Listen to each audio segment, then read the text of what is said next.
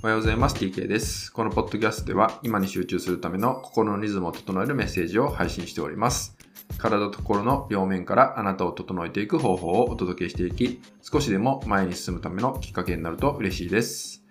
第36回目の本日は、最近ね、僕が思うことについてね、お話ししていこうかなと思います。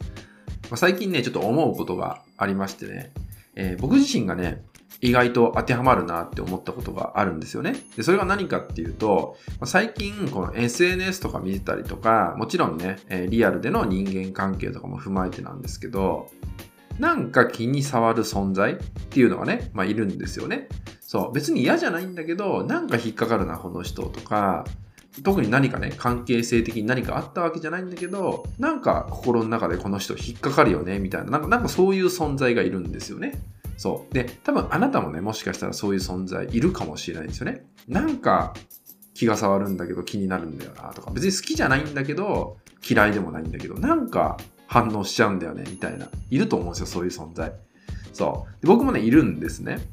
で、そういう存在に対して、じゃどうしたらいいんだろうかって思ったんですけど、僕はね、選択したんですね。何を選択したかっていうと、仲良くなろうって思ったんですよ。もっとその人のこと知りたいっていうふうに選択をしてみようって思ったんですね。そう。で、別にそれが、なんかこう嫉妬なのかなとか、あの、僕よりね、例えばすごい成果出してるから嫉妬なのかなとか、なんか僕が求めている世界を手に入れてる人だからなのかなとかいろいろ考えたんですよね。そう。でもね、やっぱり、なんかよくわかんないけど、心がざわざわしちゃう人っていうのは、やっぱりね、自分が必要なものを持ってる人なんですよね。そう。だから、敵じゃないんですよ、決して。敵じゃないし、実は自分にとって、たくさんのヒントになる存在だったりするんですよね。なのでね、僕は、あえて、もっと知ろうって思ったんですね。仲良くなりたいって思ったんですよ。もちろんその中でね、もっと葛藤することも出てくると思います。なんでかっていうと、その人は僕がまだ手に入れてないものを手に入れてるから。だから、そういう人間のね、嫉妬心みたいなのも絶対的に出てくるわけですよ。またそこでね、心の中のざわつきみたいなものも出てくるわけです。で、そういう自分も大事にしてみようかなと思うんですね。あ、こういう場面で、やっぱりざわつくんだな。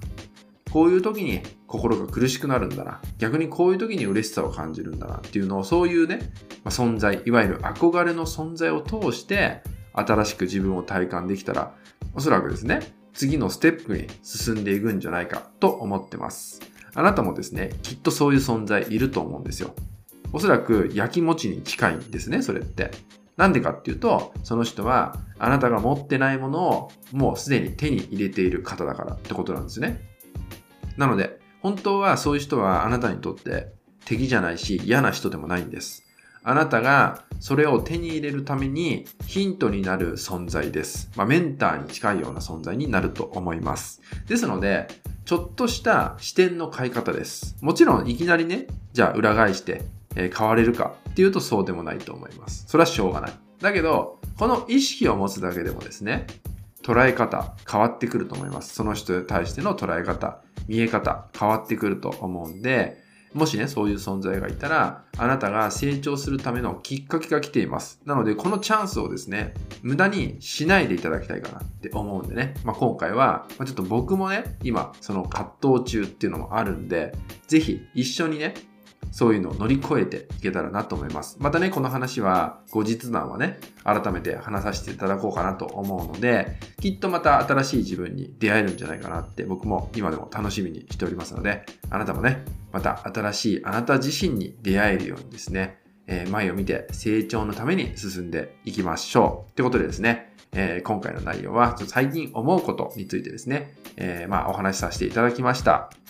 えーまたね、明日からね、テーマを持って話していこうかなと思うのでね、引き続きどうぞよろしくお願いします。はい、それではですね、今回は以上になります。最後までご視聴いただきましてありがとうございました。